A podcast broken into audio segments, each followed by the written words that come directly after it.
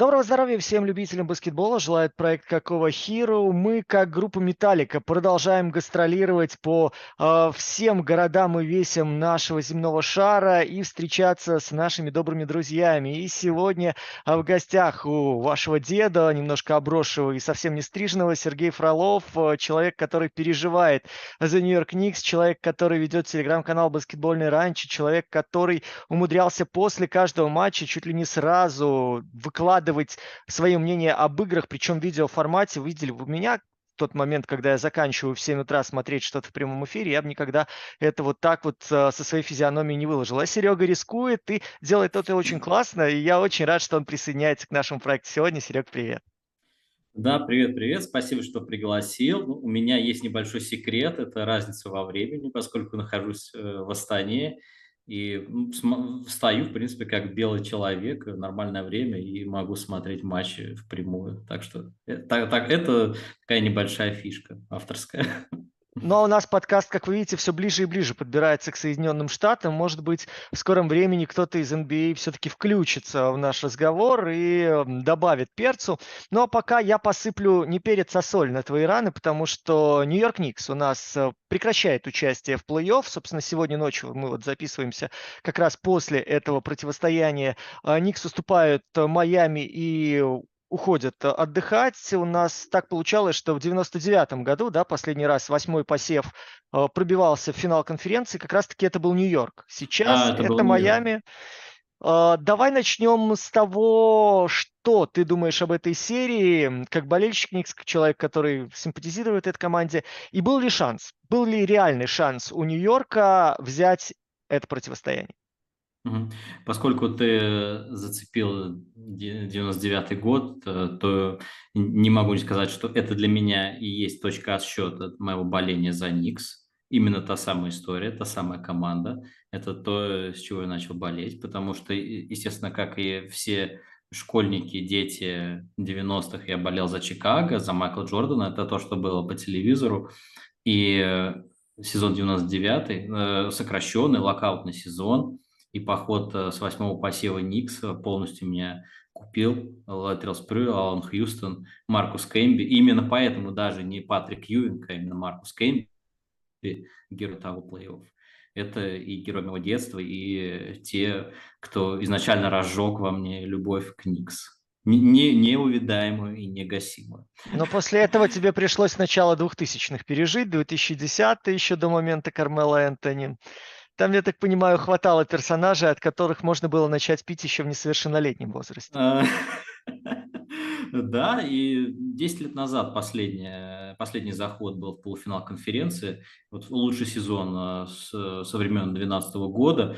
Поэтому грустить не приходится. Да, это, это не соль на раны. Тем более, что выигры выглядели достойно. Это был не позорный вылет, не свип. А, поэтому давай поговорим об этой серии. Э, она вышла совершенно нетипичной, поскольку ее надо делить на два. Две ровные половинки, кстати, по три матча. Первые три матча, когда Никс выглядели предельно безобразно, без э, внятного плана и понимания, собственно, как, как это должно работать, э, без необходимого уровня интенсивности, необходимого даже то ли настроя. Ну, в общем, проигрывали по всем параметрам, во, во многом желаний. В том числе это отражалось в статистике по подборам, а, по хаслам, по потерям. Все это было прискорбно. А затем после третьей игры серия перевернулась, пошла совсем другая игра, совсем другой баскетбол. И все три матча были, как говорится, на два результата. Туда-сюда могли качнуться любая из игр. И в Майами, и в Мэдисон Сквер Гарден, и вот это закрывающее. И здесь уже не за что, не, нечего стыдиться. Все было на нормальном плей-офф уровне, нормальной плей-офф борьбе. Единственное, поздновато включились. Разве что это огорчило. Смотри, у меня, э, сложилось стойкое ощущение, что здесь был ряд моментов, которые пошли Нью-Йорку во вред. В том смысле, что очень много начало замыкаться на Джейлене Брансоне. То есть понятно, когда 2 последних матча он отыгрывает 48 и 45 минут, надо спасать. Но смотри, на протяжении всего сезона Тибадо перебирает целый ряд маленьких игроков, да. Он убирает, э, того же Топина из ротации, он составляет стабильно одного, э, классического центрового для игры на подбор, он ротирует людей, которые ищут свой бросок с периметра. В принципе, за счет интенсивности в защите, ряд моментов в переходном нападении, плюс вот эта вот попытка найти хоть кого-то, кто будет попадать издали и тем самым растягивать оборону, да, то есть облегчать жизни Рэдлу и Брансону, она позволяла Нью-Йорку представлять собой угрозу нападений.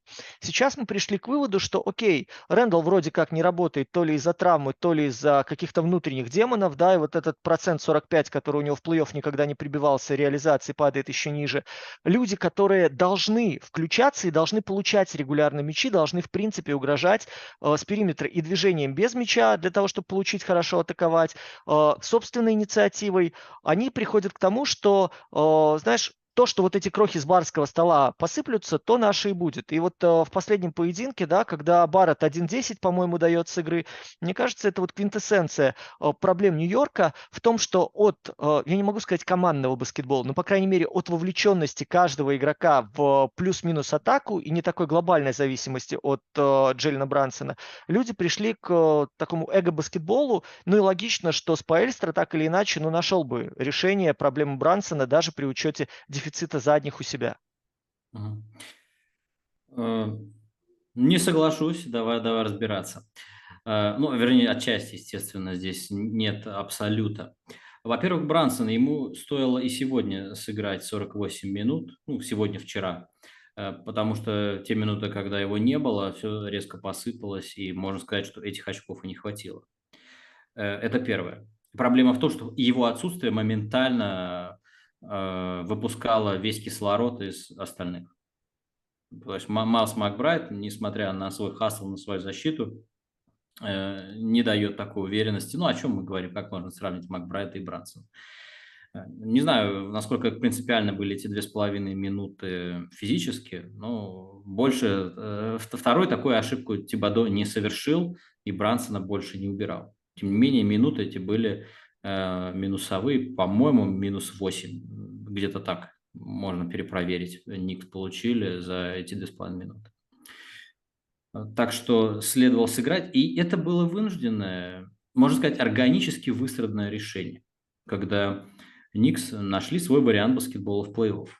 Почему к этому пришлось прийти? Потому что шутеров на самом деле стабильных нет и говорить, что ну давайте все же заигрывать снова и снова Харта и Баррета, допустим, да, те, кто хуже обычно попадал трехочковые, и в последнем матче, и по серии в целом, или тем более Рэндла, ну, как, как мы будем их заигрывать и получать, собственно, неэффективные владения, неэффективные атаки. Это был нащупанный опытным путем а, наиболее такой рациональный вариант. Много-много мяча у Брансона, который, тем не менее, находит э, способы или заработать фол, или, опять же, ну, так или иначе стягивает на себя защиту и все равно пасует. Э, да, хотелось бы больше движения мяча, но это давало результат или хотя бы давало возможность быть рядом с Майами постоянно, не отставать, не возвращаться. Окей, тогда давай такую, скажем, плюху в адрес Тома Тибадо. Относительно прямолинейного наступления, да, много было сказано. А, здесь есть такой очень интересный момент. Смотри, а, Брансона постоянно загоняют в неудобную сторону. Брансона постоянно сдваивают, причем меняется опекун с а, габаритного Адебая, где-то может быть фланговый игрок, где-то страховка. При этом пространство, которое появляется за счет движения вот этого страхующего игрока Нью-Йорк, практически не использует. Я как-то еще в осенних подкастах, по-моему, с Максом, когда обсуждали Нью-Йорк, говорил, что, в принципе, Дерек Роуз – это единственный умный игрок, который видит пространство в чужой защите и может его эксплуатировать. И, в принципе, с тех пор ничего не изменилось. А, по ходу этой серии мы увидели у Спаэльстера адаптации в разы больше. Что мешало Тибадо ну, кроме, скажем, собственной упертости, на твой взгляд, э, внести коррективы в действие Никс? И было ли здесь пространство для изменений? Нет, пространства не было. Это все, эм, можно сказать, э, попытка найти легкое объяснение. А давайте заглянем еще глубже в ротацию, а давайте Мэлоун э, достанет Томаса Брайанта, давайте Деандре Джордана выпустим, а вдруг, а вдруг, давайте Рики Рубио, ну, или Дэнни Грин, да, это все попытка найти простое решение, а уж обратиться к громкому имени – это самое простое, что можно сделать. И тут я абсолютно доверяю Тибода и его отношениям с Роузом. Если бы он понимал, что Роуз способен что-то дать, а по ходу регулярки было вполне убедительно показано, что Роуз уже э, каких-то значимых э, минут давать не может, просто физически, э, чудо не могло произойти. Это не случай э, Лони Уокера, не, не случай Родни Худа, которые э, выстреливали да, в истории плей-офф, они не были э, отработанными ветеранами, они не были, они были физически отлично готовы. А в, случае, в случае с Роузом это было нереалистично. Максимум, кто мог выстрелить, это Майлз Макбрайт. Э, стоило ли дать ему больше минут? Ну, не знаю. Если честно, я бы, я бы даже давал больше мячей Граймсу, заставлял бы его больше проходить и пасовать. Ну, возможно, он сам психологически недостаточно еще созрел, недостаточно готов. Скорее всего, это будет вопрос следующего сезона, чтобы Граймс начал, наконец, брать больше на себя чтобы Граймс э, начал работать, может быть, со вторым юнитом больше, потому что по своим скиллам, по, в принципе, э, своим способностям он мог бы это делать. Просто сейчас он играл проще, играл надежнее. А по, а по Розу, нет, э, это я отметаю, так же, как и Фурнье. Э, ну, да.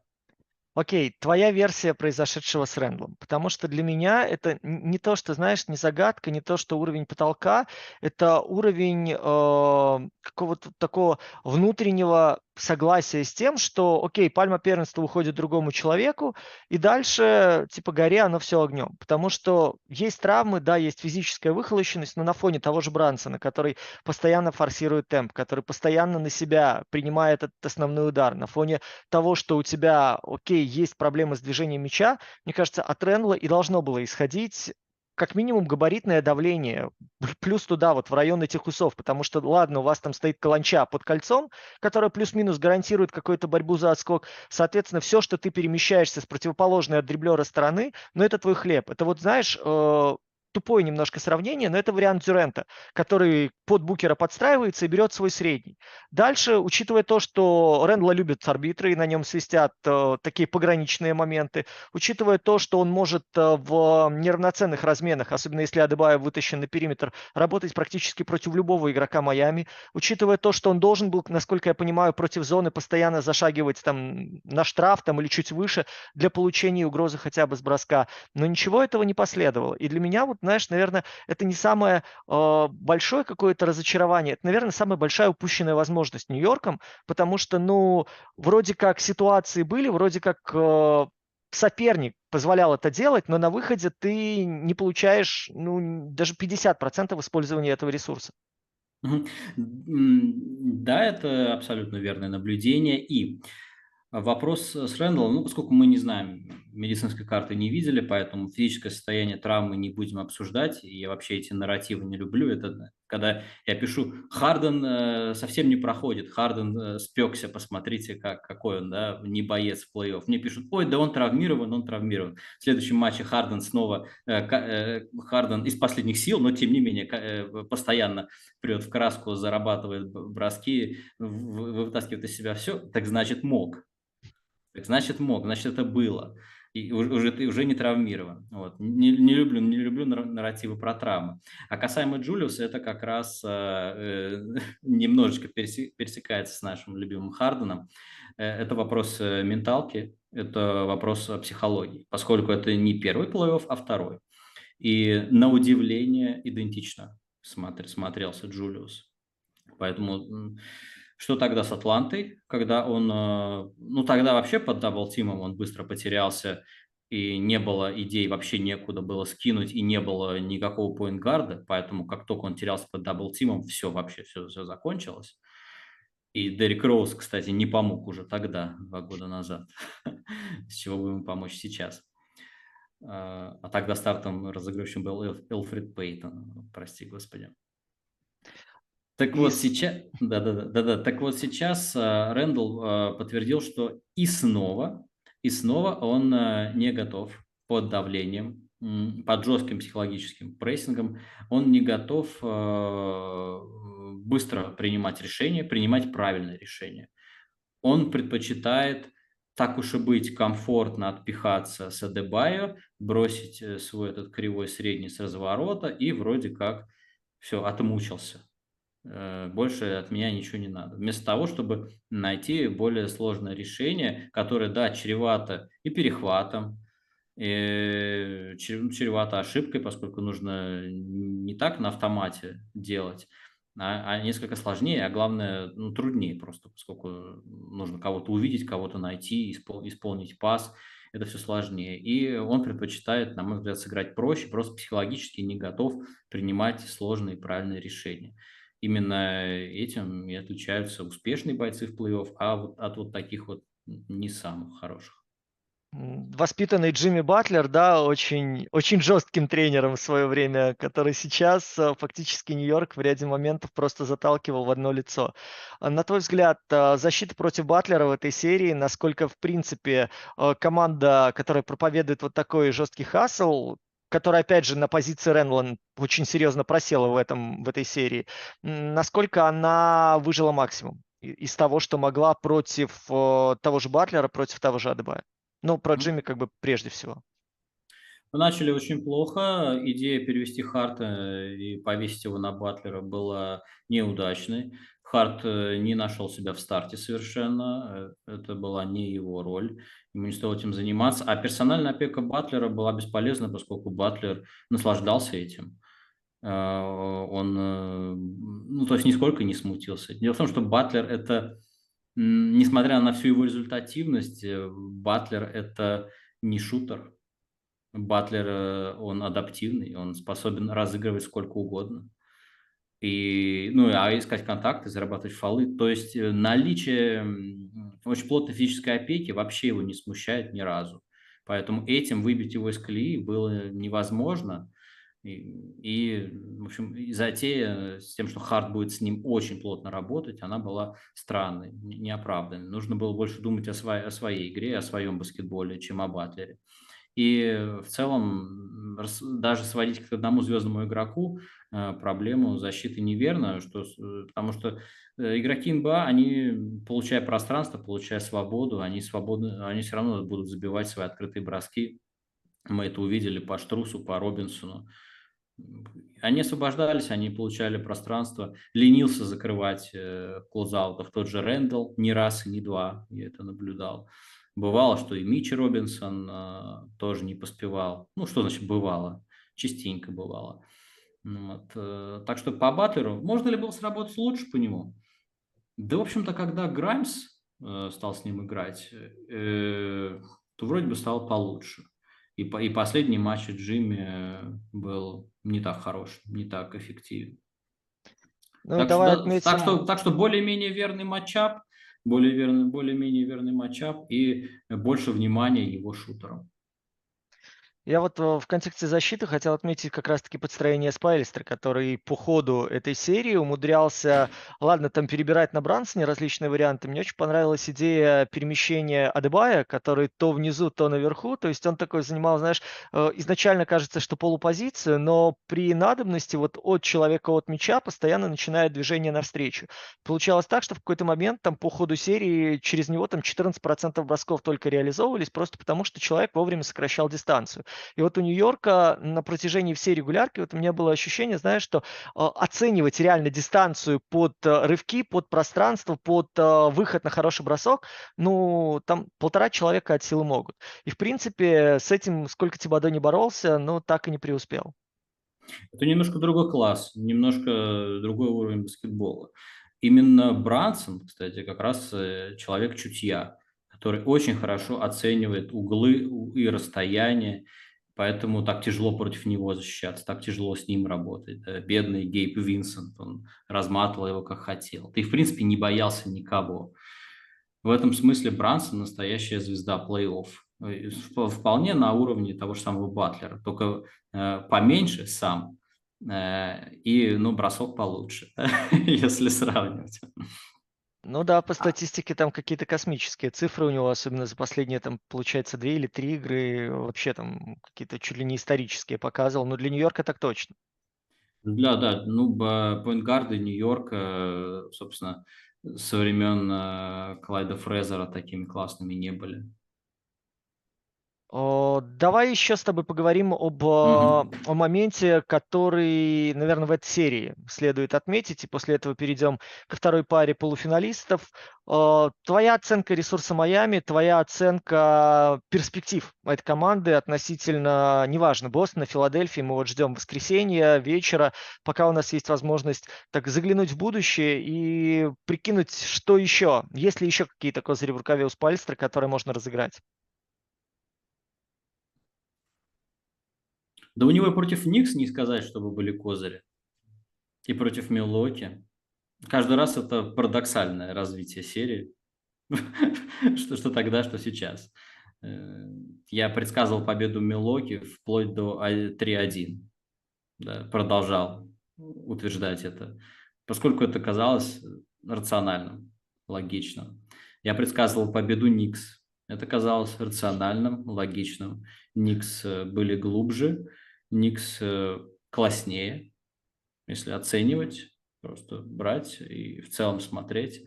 Больше классных игроков. Ну, господи, какой Данкан Робинсон, какой Макс Штрус. В, друг, в других командах они бы сидели на лавке, вообще бы не выходили никуда. Мы это понимаем. Поэтому Майами рационально оценивать трудно. Это все время вопрос прыжка выше головы, вопрос э, искусства Спаэльстры, которое выше всяких похвал. Я предполагаю, что Майами для Филадельфии будет трудным соперником.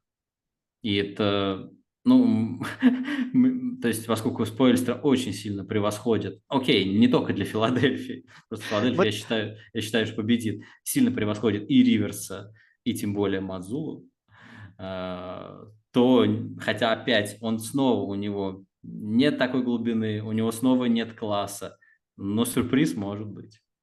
Но чтобы вы понимали, друзья, сейчас на данный момент у Майами 38% очков э, приносят баскетболисты, которые пролетали мимо драфта. Такого не было с 1966 года, в принципе. И то, что выжимает Спальстра из своих ребят, это какое-то запредельное просто э, феноменальное достижение, учитывая то, что у них были проблемы по ходу сезона и с травмами, у них, помните, были конфликты в раздевалке, у них э, здесь вылетают Ладипа Хиру, у них нет понимания, как использовать использовать Адебая, который в середине сезона говорит, «Э, нахер все, я хочу играть с мячом, мне нужно больше лоуда в атаке, я не буду играть внизу, я буду играть, вот захочу с дуги, захочу со средней, и чувак все равно при этом умудряется балансировать свою команду, ставить на ноги всяких зеллеров, а Гейба Винсента в двух играх из шести отрежать на Брансона для того, чтобы направлять его под помощь от Джимми Батлера и этим самым Брансона выбивать, по крайней мере, из ритма хоть немножко. Вот только к последним, получается, к пятой-шестой игре чуть-чуть типа Thibodeau в этом смысле адаптировался. Так что здесь, конечно, решений очень много. Я не понимаю, как он это делает, но делает очень здорово. Но раз ты упомянул о Филадельфии и Бостоне, давай, давай, битва тренеров-титанов, которую мы с тобой свидетельствуем. А, чему тебя эта серия научила, чем она тебя покорила, и почему сейчас э, ты ставишь Филадельфию выше защитной организации Бостона? Угу. Ну, меня удивило то, что Док Риверс э, во втором раунде плей-офф может как тренер смотреться адекватно и даже переигрывать своего визави. его, его решения могут казаться вполне вменяемыми. Это, не, этого не происходило, наверное, никогда. Э, вот, поэтому это выглядит свежо, прям скажем. Но у него отличная команда, у него все есть. У него есть Пиджи Такер, Пиджи Такер – это вот тот самый кусочек пазла. Убери его, и нет Филадельфии. Ни Харден, ни Эмбит. Все в Пиджи Такере. Все, опять же, в мамбо менталити. Или как, э, как опять же, с подачи Пиджи Такера широко распространено теперь выражение dog mentality. Да?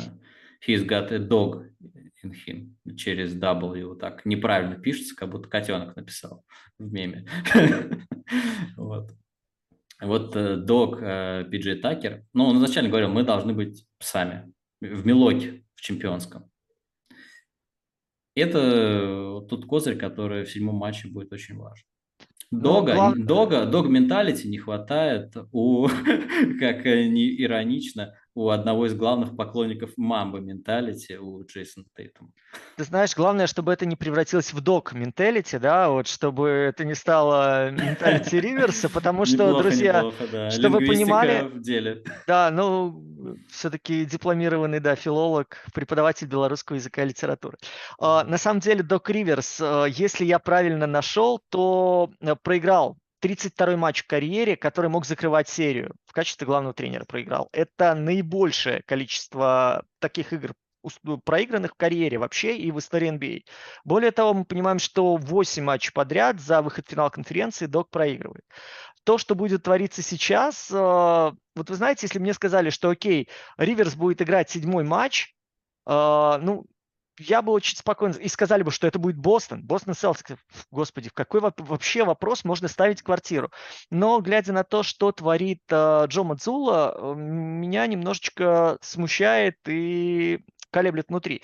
Я объясню, почему. Понятно, да, тайм-аут и понятно там решение. Смотрите, целый ряд моментов, которые меня сейчас пугают. Очевидно, что есть проблемы с Тейтумом, при том, что есть э, огненный Джейлен Браун. Альтернатива, которая... Огнен, огненный, но не такой, что он был огненный но, в последнее время. Я имею в виду на фоне Тейтума, который начинает первую половину, да, там не реализуя 10 бросков подряд. Что меня удивляет, сейчас очень много завязано на вот этом фланговом движении, которое люди инициируют сами, генерируют сами. При том, что мы с тобой видели, окей, э, что в легком составе, что в классическом составе. Например, э, есть Хорфорд, который баскетболист ритма баскетболист, который вот был, был матч 5 из 7 попал издали. Но э, в таком формате, в котором играет сейчас Бостон, как раз-таки под него, под средние броски, очень логично готовить позиции. Проблема в том, что сейчас из-за вот этого э, постоянного перетягивания одеяла Хорфорд попадает с открытой дистанции средних бросков 13%. И я связываю это с тем, что сейчас, э, получается, знаешь, люди, которые на протяжении всего сезона очень толково, очень спокойно и сбалансированно делили площадку, да, для того, чтобы человек с мячом э, получал допустим, крыло под развитие атаки. Здесь у тебя наверху остается смарт с противоположного крыла, готов поддерживать Браун, плюс у вас есть готовность идти на коллективный отскок. Сейчас просто друг на друга ну, наползают, налазят и создается трафик. Из-за этого трафика очень сложно понять, когда выбирать момент для броска, если вы ищете вторую опцию, куда возвращать мяч, на периметр или на среднюю, для того, чтобы организовывать ну, конкретное уже владение атаку. И третий момент, кто в приоритете должен быть, потому что у тебя один человек в углу, это как бы концепция Мадзулы довольно активная, который при, при надобности или при возможности режет в лицевую, у тебя один типа супер игрок, который готов атаковать со средней врываться, и один кто-то остается на периметре. И вот это получается, знаешь, такая игра в наперстке, когда Бостон двигает людей, и они друг другу начинают мешать. И вот э, то, что происходит сейчас э, с Celtics, и в том числе я связываю это проблемы и Тейтума отчасти, да, там целый ряд открытых вопросов нет, но некоторые атаки, которые должны выбивать соперника на рывке, когда там 6-0, 8-0, некоторые моменты, когда ему должно ну, просто хорошо быть в ритм эти атаки, он не получает нормальной позиции для выноса мяча. И, соответственно, люди, которые на подхвате работают, тоже лишены этой опции. И почему так сейчас происходит, и почему Мазула это не разруливает, мне совершенно непонятно. Непонятно то, что Мазула базово не такой высококлассный тренер, чтобы в плей-офф э, столь сложные решения принимать. И вообще в плей-офф э, в конечном итоге все сводится к работе звезд. Я так подумал, разыгрывать пик-н-ролл, выводить Хорфорда на средний, когда это вообще Бостон последний раз эффективно делал. Мне кажется, наиболее эффективно это было еще во времена Азии Томаса, может быть, при Ирвинге что-то такое было, а потом, даже не знаю, потом э, сам баскетбол, да, и э, течение игры отодвинул Хорфорда еще дальше на трехе, и он работает все-таки как каченшут. растягивающий центр. Да, он игрок стрики-шутер, он полетит, не полетит, именно поэтому там то, то, то 0 из 5, то 0 из 7. И это не должно быть какой-то опцией важной. Вообще Мазула просто недостаточно хорошо использует свой инструментарий. У него есть Роберт Уильямс, которого вот он наконец-то догадался перевести в старт и, изменилась сразу игра, и даже можно было позволить Тейтому промазать очень много бросков, при этом Филадельфия не могла оторваться, имбит был недостаточно эффективен в той игре. А Харден э, взял себе передышку. Каким он будет в седьмом матче в этом плане, мы не знаем поскольку атаковать постоянно много он не может уже физически, поскольку стар. Может ли он немножко еще поджечь бензина в баке чисто на седьмую игру? Ну, вот так вот так, 50 на 50. С Хардом, к сожалению, 50 на 50. Вся его статистика в плей-офф, очень большая история, тоже смотрел по матчам на вылет э, и по матчам в плей-офф. Кстати, разницы нет у Хардена. А, он практически всегда 50 на 50 э, выдает ужасный шутинг или более-менее сносный. И как будет на этот раз, тоже мы не знаем. Что касается, да-да-да, ну, э, что, чтобы не был длинный спич, то... Нет, меня, знаешь, вот ты такой тоже обронил мысль, что, в принципе, на минутах, когда нет Эмбиида, и вот эта вот атака через двойку от Бостона, опять же, с учетом того, что где-то есть Корфорд, да, где-то можно использовать мобильного центра, э, массивного центра, где-то у тебя, э, ну вот опять же, ресурс Гранта Уильямса, мне кажется, в этой серии в целом не, не используется. Сто процентов глядя на то, какие выпускает сочетания Риверс на флангах, э, вспомни начало сезона, да, э, Грант стоит в углу, как только идет смещение в другую сторону или подстраховка, он начинает движение по лицевой, здесь у тебя и дополнительный человек на подбор, и дополнительный человек на передачу, и возможность, опять же, если ты видишь, что здесь у тебя в принципе все стягивается в трехсекундную зону, просто отдать на свободный верх. Там уже есть дополнительный ресурс для того, чтобы оценить ситуацию или шаг два сделать, еще какой-то ресет заказать. У Бостона сейчас все упирается, знаешь, это э, худшие, наверное, эти тактические схемы Лейкерс, когда мы ставим первый заслон, если сложно его проходить, давайте я пульну. Вот. Э, и сейчас, глядя на то, что в Филадельфии э, в ряде моментов э, Харден остается один, единственный, мне кажется, вообще управляющий человек, опять же, если нет Такера, да, который может понимать, куда идет атака соперника, и может направлять и подсказывать, и поворачивать хотя бы вот эту вот конструкцию немножко неуправляемую, что ли, да, не думающую Филадельфии. И Мацулу вот эти вот отрезки как-то не забирает, хотя, мне кажется, вот здесь максимальная интенсивность в принципе должна быть. Кстати, отмечу очень активную защиту Хардена. А, как мы помним, раньше Харден предпочитал работать где-то пониже, упираться, а сейчас он именно активно, именно на периметре, активно руками, много стилов, на удивление. Это, это для меня был приятный сюрприз, что он в защите не столько отдыхает, сколько действительно активен, действительно работает. Потому что, по идее, нужно бы подэкономить силы, постоять где-нибудь в отдалении. Но нет, он, он часто заводит быстрые отрывы, это им очень помогает. Поскольку Харден выбивает мяч и Макси улетает, это вообще не, не мачится, не защищается никак. Ну и в принципе, знаешь, вот опять же, много мы говорили о Максе, но глядя на ресурс Филадельфии, видя, что Мелтон намного более сбалансированно ведет атаку, что дает возможность, опять же, игрокам расставиться нормально для того, чтобы понимать, что играть. Э, мне кажется, что вот это переключение скоростей, которое Филадельфия использовала на протяжении сезона, это вариант как раз сейчас выбивать Бостон из колеи, потому что ты работаешь, ну, как это бы дико не звучало, да, с позиции силы. Ты сейчас предлагаешь варианты, против которых Бостон ищет решение. И я не вижу на протяжении вот этих уже шести игр э, отрезков, когда бы Бостон диктовал свои условия, знаешь, там Бостон или подавлял, или включал бы дополнительные передачи, или бы э, Бостон искал э, там совершенно неожиданного человека, да, вот того же Лони Уокера, который начинает разрывать, и от которого надо неожиданно защищаться и перестраиваться. Филадельфия настолько спокойно вот в этом э, движется ключе, ну, она, в принципе, даже подстраиваться, ну, ей нет смысла. Они выпустили Пейтона Причарда не в шестом, по-моему, в пятом матче, да? Э, но тот так и не решился что-либо бросить и никакого импакта не внес. Так что какие потуги были, потуги были на поиск э, Лони Уокера. А тогда, э, поскольку более авторитетные, более опытные звезды у Филы, ну хотя как опытные, вообще-то Джейлен Браун и Джейсон Тейтум играют очень давно. Тоже заглядывал, когда в список матчей Тейтума в плей-офф, смотрел его успехи. Они, они, кстати, как у Хардена кстати, как у Хардена. Так что опять 50 на 50. Не, не могу ничем, ничего интересного по статистике не могу подтвердить по решающим матчам у Тейтума. Стандартно для него все. То ли полетит, то ли не полетит. Такая вот мамба. А, но в целом более авторитетный, более уверенный в себе в звезды и состав очень глубокий, поэтому да, Филадельфия делает ход, Бостон реагирует. Э, с этим наблюдением соглашусь. Ну, у нас, видите, друзья, исторический матч, потому что Тейтум у нас э, в первой четверти 19 неточных бросков подряд совершил. Это самая худшая серия вообще за последнюю четверть века, какого игрока в плей-офф не возьми. Да, он потом преобразился в четвертый и сделал всех э, пенсильванцев 16-13, да, если я правильно помню.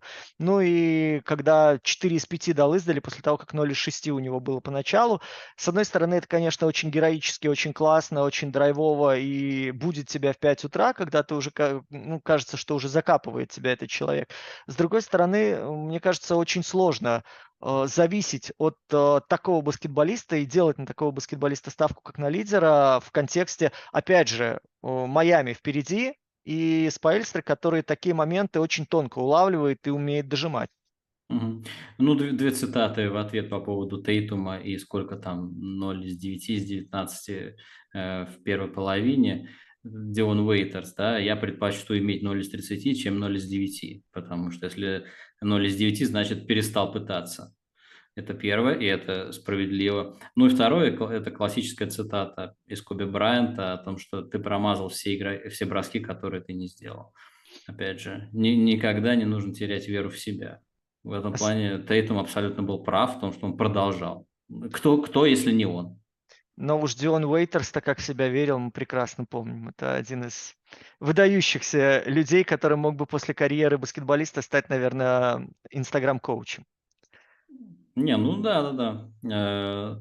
У нас как раз освободилось, э, освобождаются места для, для ниши, ниши для таких э, инстаграм-учителей сейчас в России, поэтому он мог бы вписаться в эту тему. А, ну вот мы вспомнили Коби, давай, наверное, тогда о Лейкерс поговорим, перейдем на Запад. У нас сегодня еще одна серия закончилась. Э, Golden State сложил полномочия чемпиона, Лос-Анджелес Лейкерс идут в финал. У нас удивительный взлет, конечно, получился. Лейкерс, которые через плей-ин седьмого места забрались в плей-офф, одолели мишек, ну и вот теперь сумели переиграть э, Golden State, причем последний матч получился, ну, совсем уж как-то драматично вы, выносящим, да, Golden State.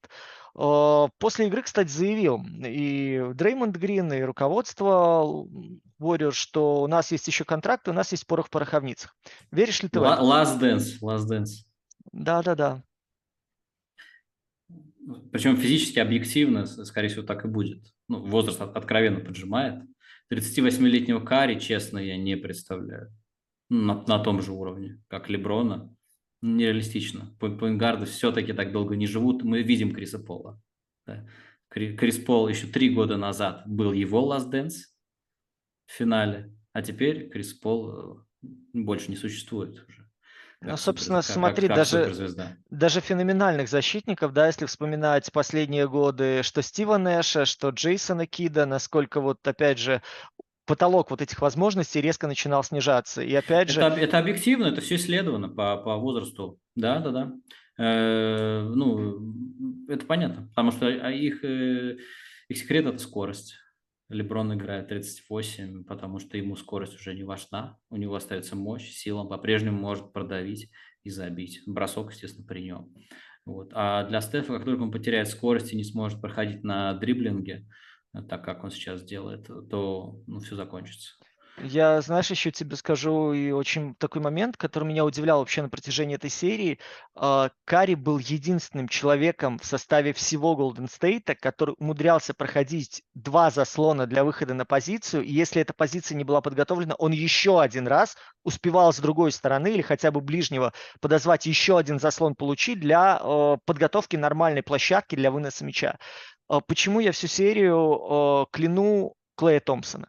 Потому что это человек, который довольствуется минимальным пятаком пространства, он делает сложные броски, он попадает в сложные броски, но он практически не работает ногами для того, чтобы выгадать себе еще более удобную, еще более надежную позицию для броска. И поэтому то, что он сделал в последнем матче, я не помню, там какие-то ужасные цифры с игры, там 3.19 или что-то такое, но вот очень четко было видно, что, посмотрите, против кого бы он ни оказывался, плюс-минус динамичный маленький, даже косячный в защите, как условный Шредер, человек просто ногами отказывается уходить для того, чтобы от, ну, отклеиваться от э, стоящего рядом. Джордан Пул в этом смысле, почему, вот, знаешь, тоже, мне кажется, клянут его интеллект, говоря о том, что посмотрите, он не связывает там Golden State, не играет поинтгард как Карри, посмотрите, какие броски он ищет, и посмотрите, как он работает ногами для того, чтобы выйти на хорошую позицию. Мне было безумно жалко Стефа Карри в шестой игре, потому что этот человек продолжает себя прям ну, наизнанку выворачивать, выбегая из-под заслонов, постоянно выискивая пространство. В это время два маленьких или три маленьких, окей, от, э, к Пейтону сейчас вернемся, да, два маленьких, которые должны растягивать, должны угрожать и должны хоть что-то делать без мяча, ну, такие, ну, давай шагнем в угол, давай шагнем на полтора там в сторону для того, чтобы обозначить, что мы там сузили или наоборот сделали чуть шире там, линию атаки.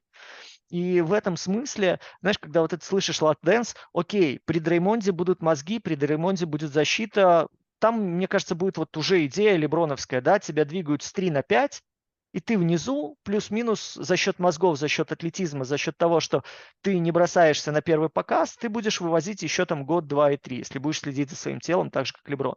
Но вот те люди, которые зависят от движения, те люди, которые должны работать ногами, как те волки, ну вот опять же тот же Клей, да, ну при всей любви, при всех прочих заслугах сейчас это уже механизм, который замедляет вообще всю работу Golden State в атаке.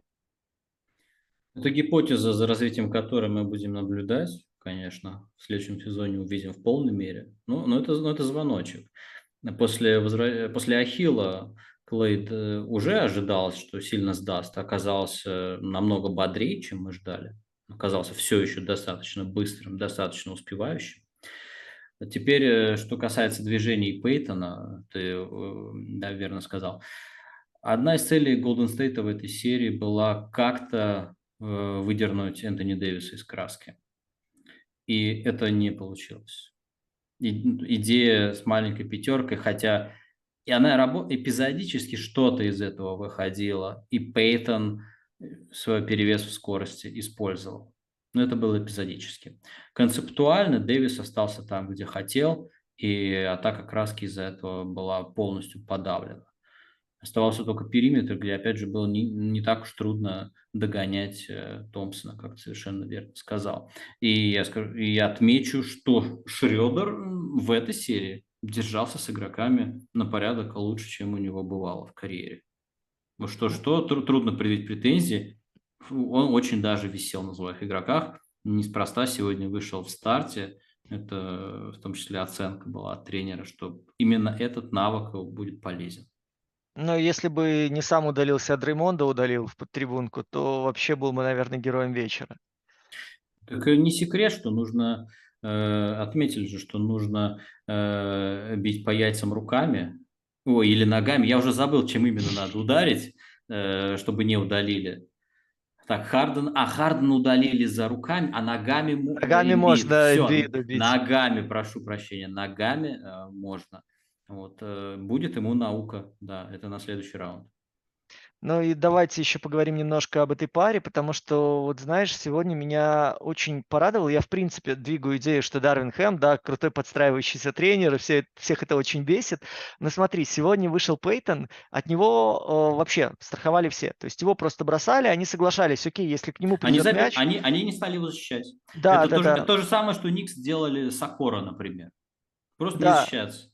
Вот, то же самое на противоположном краю, когда, вот опять же, чем, чем мне безумно нравится Дреймонд Грин, Грин первым просек это, да, понятно, что это все скажут, что это очевидно, смотри, как они... Но Грин стал уходить на противоположный край, просить мяч, показывать, что, окей, у нас там один человек, которого, ну, Лейкерс получают преимущество под кольцом, давайте выйду я, я не самая грозная сила, да, не самая страшная угроза, но я, по крайней мере, компенсирую на сильной стороне. У нас здесь Карри начинает двигаться, я готов получить откидку и пульнуть э, хоть какое-то реагирование со стороны Golden State на эту проблему. Потому что вы видели, когда выходил Луни, все равно минус один. И получалось так, что в защите Лейкерс получили преимущество. И вот почему такая, такой матч получился, э, Лос-Анджелес постоянно там с перевесом с колоссальным шел. Потому что они видели стойко одного лишнего в атаке Golden State, от которого можно было защищаться. И здесь Хэм молодцом. Я был неправ, я признаю, потому что у меня была идея, что они Вандербилта будут активно отрезками выводить на э, Клея, ну, в общем, второго человека без мяча, второй угрозы Golden State, бьющий без мяча, для того, чтобы высаживать его периодически из ритма. Сегодня получилось так, что, э, в принципе, три задних, то есть и Ривз, и Уокер, и Шредер, все, кто выходил на периметре, они довольно грамотно отсекали, понимая, что внизу плюс один человек есть у Лейкерс для защиты.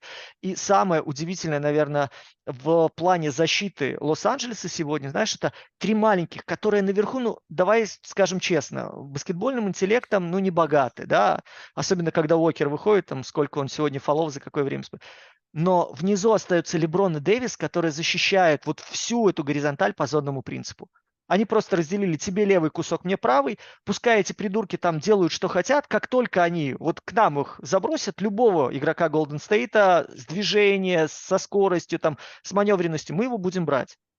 Углы, окей, в одном там стоит э, условный Пейтон, мы с этим смиримся, с другой стороны там или Уиггинс, или Грин, ну, плюс-минус уже будем решать по ситуации. И получилось так, что наверху минимум движения у Golden State, потому что есть Клей, есть, допустим, Карри или есть Пул и Карри, один не бьющий, и внизу ты, когда даже прорываешься, понимаешь, что у тебя нет свободного наверху, давай попробуем хотя бы обойти там того же Лони Уокера сильную для себя сторону, они натыкались на игроков Лейкерс. И вроде, знаешь, такая система не самая сложная, не самая мобильная, но как-то Golden State очень быстро пришел к тому, что кроме Карри никто решения броскового не найдет в этой ситуации. Мы не, да, мы недооценили работу Дервина Хэма и, возможно, слегка переоценили Стива Кера, в то время как это был за долгое время его первый плей-офф без Майка Брауна, и мы заметили, какая тяжелая была серия против Майка Брауна в первом раунде с Сакрамента. И именно здесь э, Кер, в принципе, так как мы привыкли, он пробовал, он пробовал с Джамайклом Грином, он пробовал с Пейтоном, и когда стало понятно, что Пейтон не работает концептуально, ничего нового он не изобрел. Именно поэтому Хэм достаточно подготовился, достаточно продумал, что все, вот на этого даже не реагируем и играем проще, как ты и описал. В зоне закрываем и на, и на периметре держим быстрых игроков, быстрых, которые будут успевать за не, за не такими быстрыми, за все-таки возрастными Golden State игроками. Э, тут, тут по-моему, чисто тренерская дуэль, где один тренер... Э, это же всегда реакция. Плей-офф серии – это всегда реакция. Один тренер делает шаг, другой в следующем реагирует. Потому что быстро отреагировать трудно. Грубо говоря, если бы это была серия до 9 побед. Я думаю, что у нас бы играли, наверное, только Остин Ривз с одной стороны и Мозес и Муди и Куминга с другой. Куминга. Все остальные просто умерли бы просто, физически умерли. Вот. И у нас бы серия начиналась с минуты молчания. А, а насчет подстроения, слушай, еще классная идея сегодня была у Лейкерс, потому что когда перестраивался Golden State на зону 3-2, просто разбивали Леброна.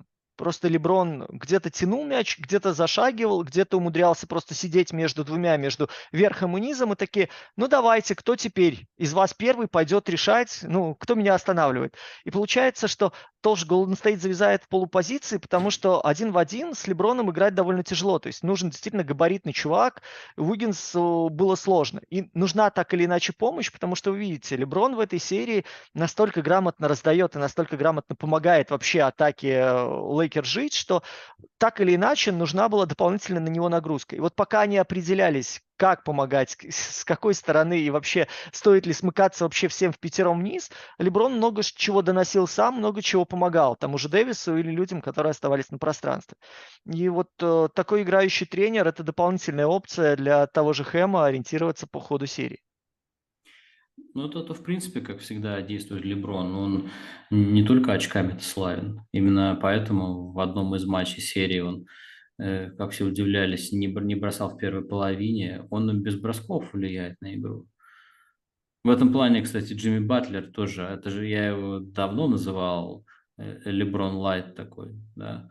Э, то, что он без бросков, без атак тоже способен влиять на игру, влиять на партнеров.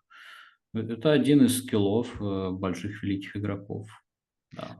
Ну вот насчет Стива Кера, знаешь, все-таки э, мне кажется, что у него были хорошие наработки, хорошие идеи, потому что вот этот вариант зоны 1.3.1, зоны 3.2 с попытками переключаться, это как раз-таки генерация идей. Другое дело, что уровень исполнителей сейчас э, у Golden State, очевидно, но не позволяет эти идеи воплощать в жизнь просто потому, что многие не успевают думать так, как привык думать Golden State. И в плане вот того же баскетбольного интеллекта я понимаю, почему того же Дреймонда отводили на позицию 5 и заставляли хоть как-то эту э, облегченную конструкцию пытаться действовать от обороны от голоса центрового. Просто потому что, ну, давай объективно, когда выходит тот же Муди, когда выходит тот же Куминга, ну нет, э, уровня даже не то, что надежности, нет уровня синхронности в действиях, потому что Уиггинс принимает решение в два с половиной раза быстрее, чем любой человек, играющий на дуге или на фланге. И в этом смысле единственный ресурс, который был живой, это Донте Дивинченцо, который, кстати, вот в последней игре довольно неплохо смотрелся. Да, да. И опять же я возвращаюсь к мысли еще до когда Игудала оправился от первой травмы, вышел там на 9 минут, и его поставили на позицию центра. И в каком-то из подкастов с Максом как раз говорил, что Игудала – это тот мизерный, но такой нужный ресурс по мозгам, что в позиции центра в той же зоне он будет очень серьезно помогать. По крайней мере, он даст возможность хоть как-то э, людям, которые работают там с позиции 2, 3, 4, чувствовать поддержку и минимизирует пространство. Пускай он не самый подвижный, но, по крайней мере, он раскабанел для того, чтобы принимать людей, которые будут заходить во фланг или во в лицевую. Но получилось так, что здоровьишка уже не хватило в почти 40 лет. А по поводу схем, а, понятно, что у Кера все схемы есть. Схемы, более того, вообще не секрет, они есть у всех. Все, все их знают, вопрос только выбора, а выбор зависит от твоих исполнителей. Так что у Кера есть наработки, и э, все, все, что Golden State э, показывал раньше с пятеркой смерти, с Агудала, с Дюрантом, все это есть, и различные варианты защиты тоже есть. Вопрос только, кто это будет исполнять. Если он выбирает тот вариант, который игроки в силу интеллекта не, не готовы исполнить, значит, это неверная схема, только всего. Ну и тоже последний момент, да, давай в этой паре закроем. Очень показательно было в шестой игре. Посмотрите, Дарвин Хэм все тайм-ауты брал, потому что просто необходимо их было брать не было ни одного реакционного тайм-аута. Кер там два довольно быстро спалил, да, по ходу у него тайм-ауты были для того, чтобы Лейкерс там, по-моему, с 18 выбить или еще что-то. У Хэма все настолько вот, даже когда подбирались в начале матча, там скушали а, отрезок Golden State очень хороший провели, э, он спокойно отреагировал, потому что э, у них нашелся ресурс, просто они людьми забросали отрезки, когда должен был отдыхать Антони Дэвис. То есть вот мы вспомнили с тобой сегодня Уокера, вышел Вандербилт, есть они периодически выбрасывали со скамейки, окей, мы там отдадим 8 очков, отдадим 10 очков, э, у нас хороший зазор для того, чтобы сэкономить ресурс Дэвиса. У Golden State кем экономить ресурс Карри, да, вот мы, мы опять же пришли к тому, что нужен был Карри, довольно свежий, довольно интенсивный и генерирующий идеи. Но просто нет людей, которыми вот так вот мог э, оперировать Кер, как делал это Дарвин Хэм без ущерба для производства. Да, ждем Криса Пола на минималку в следующем сезоне. Ох, это будет очень больно, мне кажется. А, ну и давай ну, последний. Я, я имею в виду что-то вроде того, на, на, эти, на 10 минут хотя бы, что-то что в этом роде, с интеллектом.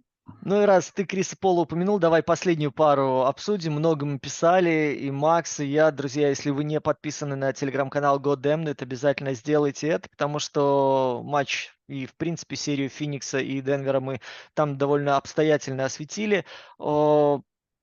твое видение, что будет дальше с Фениксом, твое видение, насколько это, в принципе, перспективная конструкция и стоило ли делать тот самый трейд? Понятно, что мы сейчас задним умом, да, исходя из результата. А, пошел ли бы ты на сделку, Нет, на которую пошел а, Феникс? Я абсолютно последователен. Я, в этом плане никакого заднего ума. Нечего стыдиться. Поднимайте архив, смотрите мои оценки. Кевин Дюран был обречен. Он давно потерялся. Он давно потерялся. Он не знает, что он делает в своей жизни. Он э, живет импульсивно, живет эмоциями. Ну, черт побери, я, я не психотерапевт, но... Ну, звучишь да. примерно так же. Но звучу примерно так. Э, дело в том, что этот трейд это была не, не совсем воля Феникса да, в целом. Это реакция была. Это был, был запрос Дюрента, был список приоритетных команд. Была реакция тоже конкретного человека, Мэтта Ишиби, владельца нового, который ничего не понимает в баскетболе, естественно, ничего не, не понимает в строительстве команд, в баскетбольной стратегии, ни в чем. Трейд был изначально ошибочный. Феникс проиграл априори э, в нем, поскольку он приобрел э, э, ветерана с психологическими проблемами, который сам выигрывать титулы не способен, он способен их выигрывать только в выстроенной системе. Вместо этого система была принесена в жертву. Кэм Джонсон и Микел Бриджес – это были одни из столпов системы, которая у Монти Уильямса успешно работала. Некоторое время, там, пару, пару сезонов как минимум. Это все было выброшено. Вместо этого привезли Кевина Дюранта, который сам не знает, что он хочет, сам не знает, какую игру он хочет играть ну, своя-то игра у него есть всегда, которую он показывает, а так у него понимания нет. Это не Леброн, который способен вокруг себя создавать, вот который, о чем мы говорим, который способен как тренер на площадке влиять на игроков. Дюрант просто исполняет э, игру Кевина Дюрант. Великолепную, всегда. Тоже смотрел статистику по плей-офф, по решающим матчам. Великолепно. 29 очков, по-моему, 28 в матчах на вылет, что-то в таком духе. Прекрасен. Прекрасен. Не имеет никакого отношения к контендерству, впрочем. Поэтому им нужно было вылетать в первом раунде. Это недоразумение. Э, Все дело в Кавай. Кавай подвел. Это должна, быть, э, это должна была быть очень увлекательная серия Денвер и Клиперс, где Тайрон Блю, конечно, Мэлоуна бы в итоге раскатал. Вместо этого мы получили то, что получили – ну, 4-2. Я, опять же, публично счет серии угадал. Э, тут, тут полностью доволен тем, что получилось. Это было ну, максимально, вроде бы, ожидаемо, прогнозируемо. Именно так. Феникс без шансов. Без шансов. Криса Пола не существует. А Коги, Крейг – это все не игроки вообще для плей-офф. Ну, как бы, спасибо Букеру за два матча.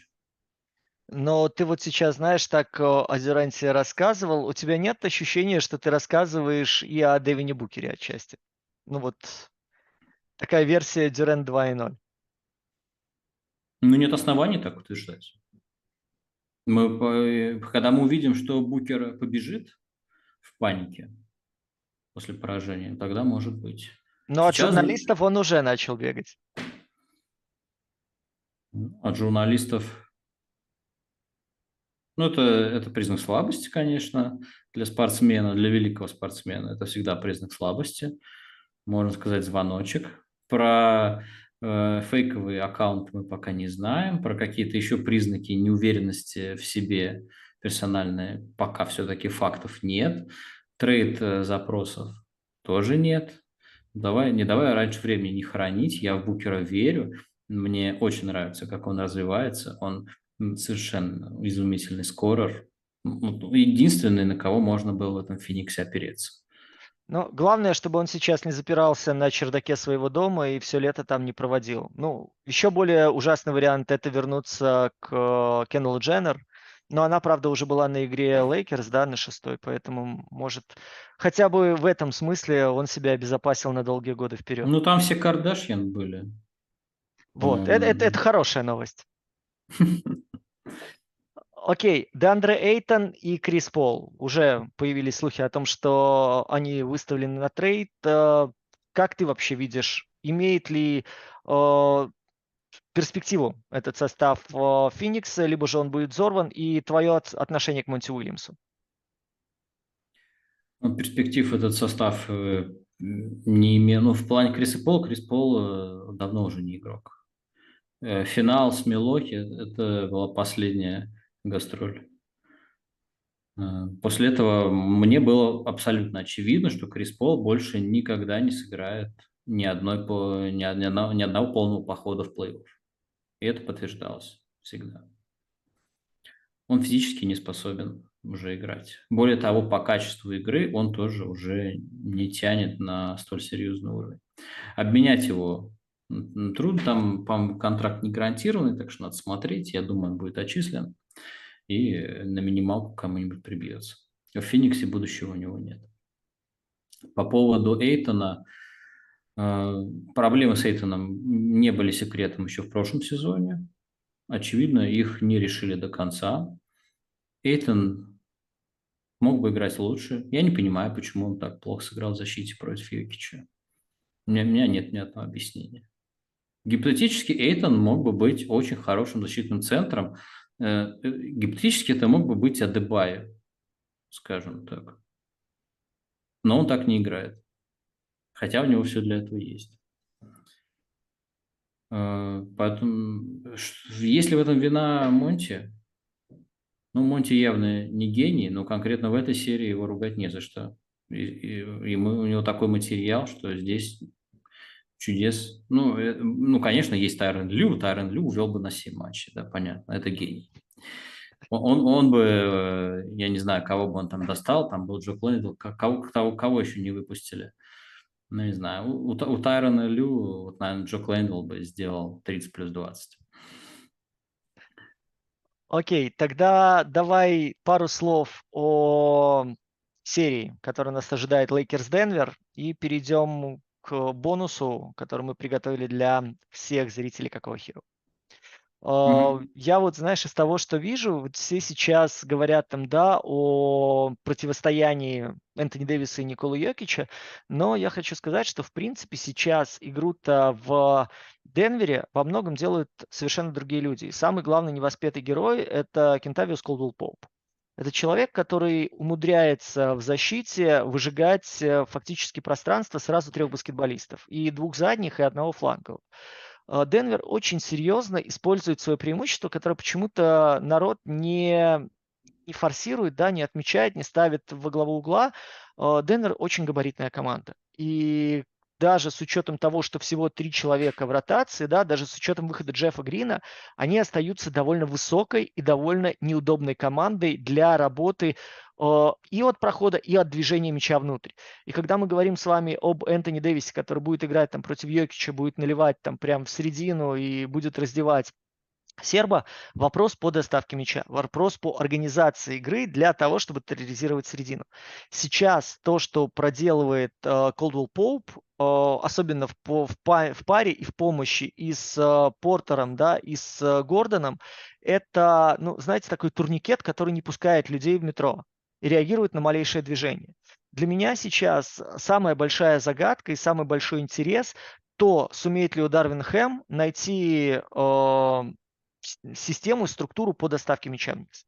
Потому что на данную секунду вот то, как э, Денвер отсекает людей наверху, то, как Денвер не пускает людей во фланг, то, как Денвер усложняет начальную фазу э, движения и поиска для развития комбинации, это ключевой успех ключевой момент для того, чтобы Лейкерс, в принципе, вернуть вот тот iso hero ball, ну, бесконтрольный, да, когда ты упираешься просто в надежду на то, что Рив вспомнит, как он был плеймейкером, в то, что Леброн у тебя начнет затаскивать один в один на своем горбу, в том, что у вас транзишн будет организован на самой высокой скорости, вы много легких очков будете набирать после подбора, э, ну и в то, что Денвер еще немножко не попадет, э, ну, по крайней мере, мы видим то, как сейчас Мюррей атакует, да, то, как люди с фланга флангов помогают поливать, да и KCP тот же как помогает.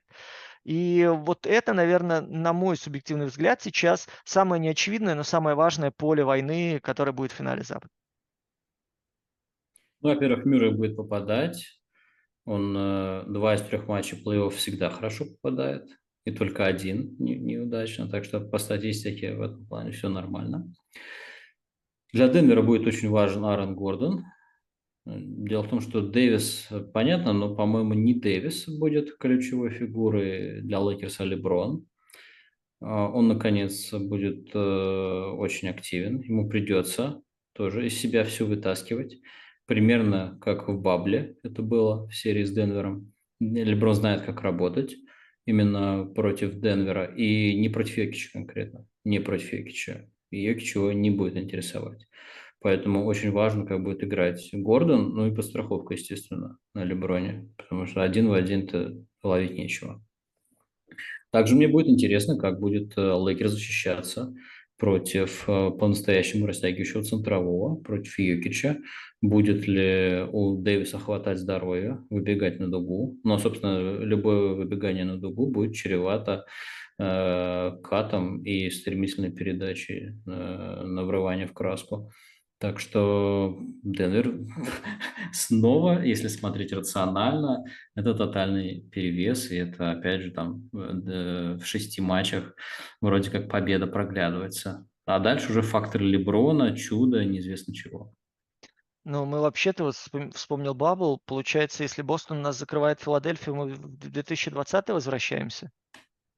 У нас Майами с Бостоном, Денвер с Лейкерс. Я за. Перевернем календарь и снова. Ну, вот эта серия на самом деле любопытна, потому что, знаешь, сейчас, э, опять же, глядя на Денвер, меня вот э, наступление волнует, не столько волнует, да, вот, а ты примерно представляешь, что э, Денвер предложит Лейкерс. Опять же, исходя из умения Йокича растягивать, разбрасывать, ты примерно представляешь, что может быть с постановкой того же Гордона вниз, постановкой на фланге. И, опять же, момент, который я как-то вспоминал, Мэлоун на, в середине сезона пытался вообще Гордона чуть ли не на тройку двигать. И отодвигать от кольца для того, чтобы тот, знаете, как медведь отчасти проламывал вот этот э, дыру в защите соперника, и любое смещение, соответственно, открывало возможности для хорошей подготовленной дальней атаки. Здесь у вас есть возможность играть и через Йокича, здесь у вас есть возможность играть через Мюррея, потому что с ним э, персональный защитник, ну, сложновато будет Лейкерс, будь то, неважно, Шредер, будь то там Ривс и так далее. Плюс у вас вот это есть гирька на фланге, которая в любой момент может просто сместить акцент защиты. И вот в этом смысле э, мне очень интересно посмотреть на матчапы и посмотреть, будет ли искать своего счастья Дарвин Хэм в какой-то зонной защите. Потому что зона в этом смысле, а, немножко проще для понимания, зона это, б, позволяет немножко сжимать пространство вокруг Йокича, и в, не даст возможность вот этому фланговому дисбалансу, когда у вас тяжелый атлетичный игрок начинает давление, может поставить спину, повернуть в угол атаку, повернуть в середину, либо вернуть, то есть он у вас становится, знаете, таким распределяющим узлом. И это облегчает, опять же, работу Йокичу и вынуждает думать, Лейкерс в данной ситуации, как вообще этому противодействовать и куда бросать прежде всего Энтони Дэвиса для того, чтобы ну, получить плюс-минус преимущество в защите или хотя бы не просесть. Mm-hmm. Мне интересно, как сыграет Брюс Браун в этой серии. Это лучший шестой в плей-офф пока что этого сезона, безоговорочно. И интересно, опять же, не будут ли какие-нибудь гибридные роли, гибридные пятерки с его участием, которые могут Лейкерс очень удивить.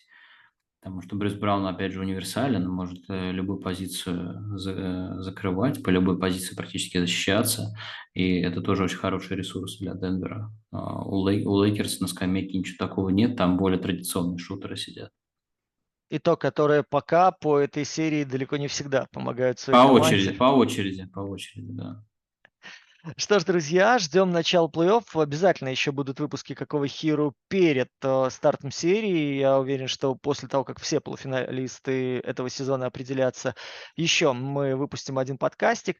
Ну а пока тот самый бонус, потому что Серега немножко повернут на той же теме, что и я, но крайне редко нам удается на ней похайпить, на ней покликбейтить и так далее. Давайте мы немножечко, буквально минуток 10, поговорим о женской NBA, а, потому что через у нас сегодня 12 уже, да, через неделю. Через неделю. Через неделю в начинается ночь, новый в ночь чемпионат. В ночь с пятницы на субботу э, первый матч пройдут. Слушайте, закончится мужская NBA, надо будет чем-то жить до чемпионата мира, и сейчас мы вам попробуем объяснить, почему имеет смысл смотреть нынешний сезон женской NBA. Серег, давай ты начнешь вот так максимально просто, максимально доступно, в чем фишка нынешнего сезона и почему женщины не, будут не хуже, чем мужчинщины? Ну, не хуже, это вопрос вкуса. По-моему, они всегда лучше. Но это, опять же, дело выбора каждого, да, у нас толерантно. В этом сезоне в WNBA, ну, не сказать, что впервые за долгое время, но впервые, наверное, с какого сезона? 18-19? У нас такие две суперкоманды. Когда у нас были Спаркс и Сиэтл, был, был, было противостояние несколько лет подряд. А сейчас у нас собрались, ну, прям ультра-мега-супер-дупер команды. Нью-Йорк Либерти и Лас-Вегас Эйсис. Эйсис – действующий чемпион, тренер Бекки Хэммон. Играют максимально с опорой на бросок, бросают все, играют весело, задорно. Команда супермощная. И эту супермощную команду усилили лидером Чикаго неувидаемая Кэндис Паркер. Ну, собственно, Бекки Хэма вы знаете как баскетболистку и как тренера. Кэндис Паркер вы знаете как героиню рекламы, которая идет в середине матча NBA. Да, она там часто фигурирует вместе с дочкой своей. напиток для мышц рекламирует. Так вот, э, Эйджо Уилсон, MVP прошлого сезона, э, э, Келси Плам, лучший снайпер и поингард прошлого сезона.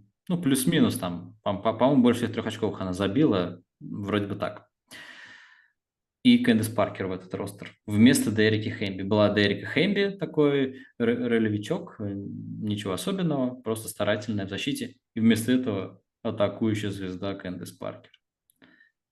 Опции миллион. Естественно, Челси Грей – это абсолютно игрок с остальными нервами, убийца в клатче. На любой вкус. Глубина состава потрясающая. Ну, Джеки Янг, естественно, тоже очень хороший шутер – которой всегда можно мяч дать, и она забьет.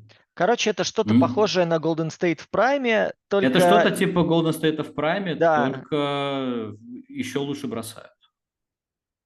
И немножко меньше истерят. Да. И им противостоит тоже очень интересный набор. Экс- MVP Бриана Стюарт перевезла свои таланты в большое яблоко.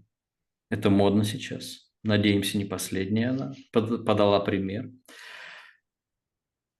И, не, и ладно бы одна бывшая MVP, так еще и Джонкуэл Джонс буквально два сезона назад тоже была самым ценным игроком. И она туда же пустилась. И frontcourt Кэндис Паркер и Эйджа Уилсон против Джонкуэл Джонс и Бриана Стюарт.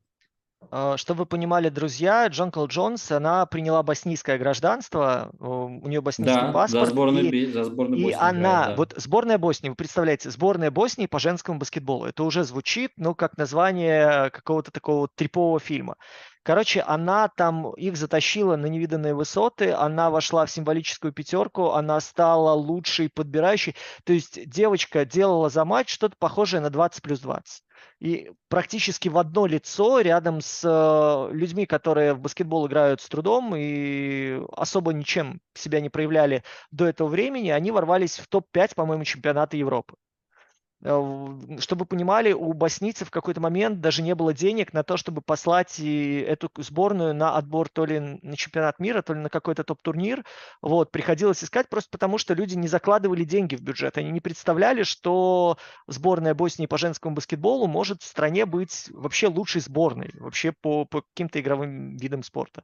И вот Джон Килл Джонс сейчас объединяется э, в Нью-Йорке с не менее крутой женщиной, которая выиграла все вообще в Европе вот она приехала из Америки, там все повыигрывала, всем показала, что она э, Леброн уже сейчас, а вы там еще, ну, условно, там, я не знаю, баскетбольный клуб Енисей. Вот примерно такая разница была в классе. И вот они сейчас объединяются вместе для того, чтобы надрать задницу Бекихем. Представляете, э, Леброн и Данкан против Шакила и Гарнета. Ну, что-то типа того если аналогию проводить. А, если вы а, хоть как-то какие-то там слышали имена, да, в женском баскетболе, а, есть плохие новости, есть хорошие. Плохие новости то, что целый ряд крутых девчонок завершили карьеру. И в этом сезоне уже не будет Сью Бёрд, в этом сезоне уже не будет Сильвии Фаулс, в этом сезоне не будет Майи Мур, в этом сезоне не будет Кейвон. Вот. Но Майя Мур достаточно давно завершила карьеру, фактически это лишь формальное объявление было. Вот, э, я только все-таки, чтобы довершить достаточно пафоса надо нагнать, то, что в Нью-Йорке первый номер драфта, протеже Коби Брайанта, Сабрина ЮНЕСКО, Рикард Сменко по трипл-даблу в колледже. Этот рекорд то ли уже пал, то ли скоро его побьет Кейтлин Кларк, но об этом мы поговорим через год. Тем не менее, совершенно уникальная баскетболистка с невероятными талантами. И к ней привозят в, в бэккорт, в пару, ни много ни мало лучшую ассистентку лиги Кортни Вандерслут. Ну это как так? Это просто чит-код. Это NBA 2K взяли и накидали э, нечестных трейдов, но иначе не скажешь. Собрали абсолютно две супер команды. Концентрация таланта запредельная. Это, это нереально. Это стопроцентно финал. Мы понимаем э, финал сезона. Э, финал, э, да, большой финал будет между кем. И совершенно невозможно предсказать, чем это закончится. И это будет максимально круто. Потрясающий уровень будет баскетбола. А, кроме не, этого... Не, не, то есть не знаю, с чем сравнить. Я вроде бы вот громких имен накидал, мужских, но это реально сопоставимо. Это будет что-то эпическое. Это будет событие. Uh, давай еще немножко накидаем тогда по этому поводу. Uh, в женском баскетболе будет свой вейт, и этот вейт имеет прямое отношение к Дуэйну Уэйду. Это не шутка, это на самом деле так. У нас uh, Джеймс Уэйд в Чикаго, да, сейчас получается. Да, да. Это двоюродный брат Дуэйна Уэйда. Ну, я ой, не силен в этих, ой, в этих делах, ой. в этих генеалогических древах, но то, что он родственник, это сто процентов. А, у нас с вами, э, по-моему, еще жива Даяна Турази, вот, и она воссоединяет... Неувидаемая. И она воссоединяется с той самой Бритни Грайнер, о которой все узнали, все знали и помнили на протяжении там скольки, 18 месяцев, да, чуть меньше, относительно ее тюремного срока в России э, и возвращении. И вот э, в Фениксе состоится это грандиозное, гениальное возвращение. Одна из самых универсальных э, баскетболисток всех времен и народов э, Таурази, плюс э, Бритни Грайнер, которая ставит сверху как мужик. И причем ставит так, что некоторые мужики могут завидовать. Но вот они вместе, они вместе взаимодействуют так, что это выглядит ну, максимально эффектно. Я не могу сказать, что прям приносит результаты, но это очень круто. Не, о результате Феникса думать вряд ли придется. Зато там есть красотка, солнечная блондинка Софи Каннингем, на которую просто приятно смотреть. В любой ну, день. Э, это да, это да. Там, в принципе, да, еще ж э, есть э, знойные крутые люди, ну, скажем так, на любителя, но а, на Каннингеме, я думаю, что если вы погуглите, то глаз положите. Ну и что еще, давай мы скажем. Вот о Бекки Хэммон мы сказали. Есть... Поясни... У, нас будут, у нас будут новички.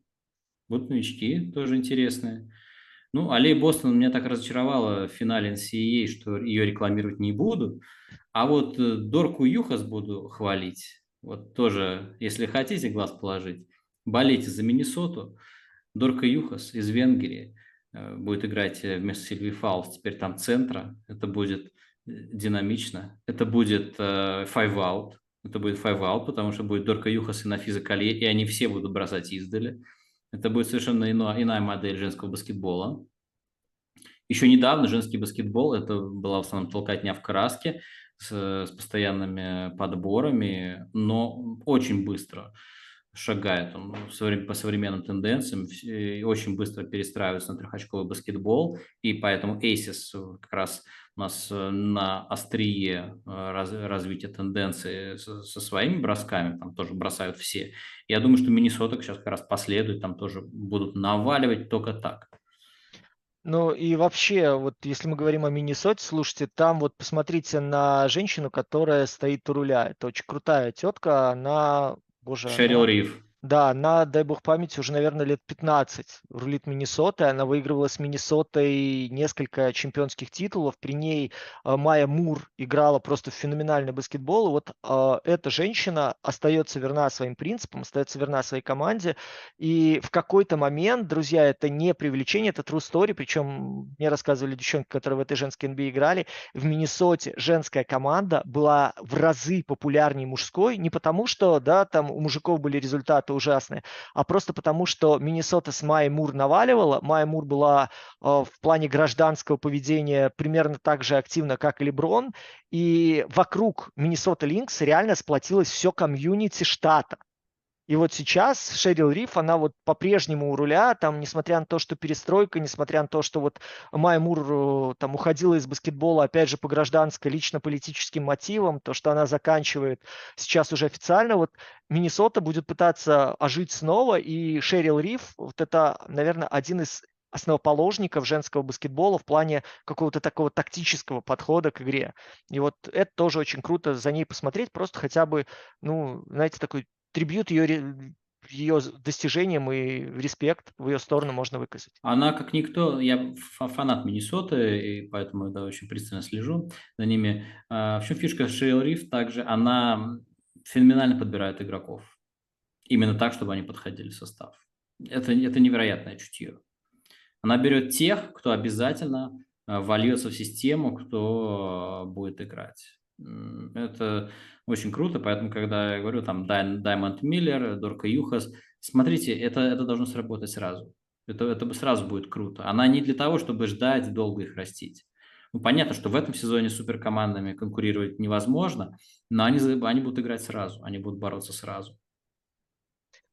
Ну и предвкушая, опять же, ваши вопросы, зачем, для чего и почему, мы вполне возможно что-то придумаем э, к сезону женской NBA для того, чтобы вас немножечко увлечь, для того, чтобы вам дать понять, что это крутой вид спорта. Да, он на любителя, да, он очень специфичный, но поверьте, если втягиваешься, то ты находишь в этом кайф.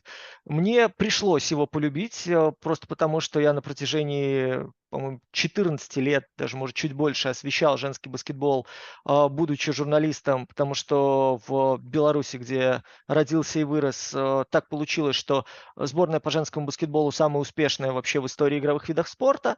Вот. И когда ты вот в это погружаешься, ты понимаешь, что да, пока у тебя будет ломка в отсутствии NBA, пока не будет Евролиги, пока не будет никакого баскетбола, женская NBA – это единственное наше спасение. Уровень, уровень игры постоянно растет, телевизионные рейтинги постоянно растут, и это не случайно. Игра действительно интересней. Я пристально наблюдаю, кстати, не так давно. Э, смотрел я WNBA еще когда там Елена Баранова играла, конечно, еще когда я школьником был. А, но пристально смотрю вот уже лет 5-6, наверное, и уровень растет. Реально играют все лучше и лучше, и все интереснее и интереснее. Более того, даже на уровне колледжей очень интересно, и, внима... и паблисити огромное. И это значимые события, и культурные, и общественные. И скоро все это вы... Э, перельется а, в WNBA, когда туда придут Кейтлин Кларк и Энджел Рис. Мы об этом, может быть, расскажем в другой раз.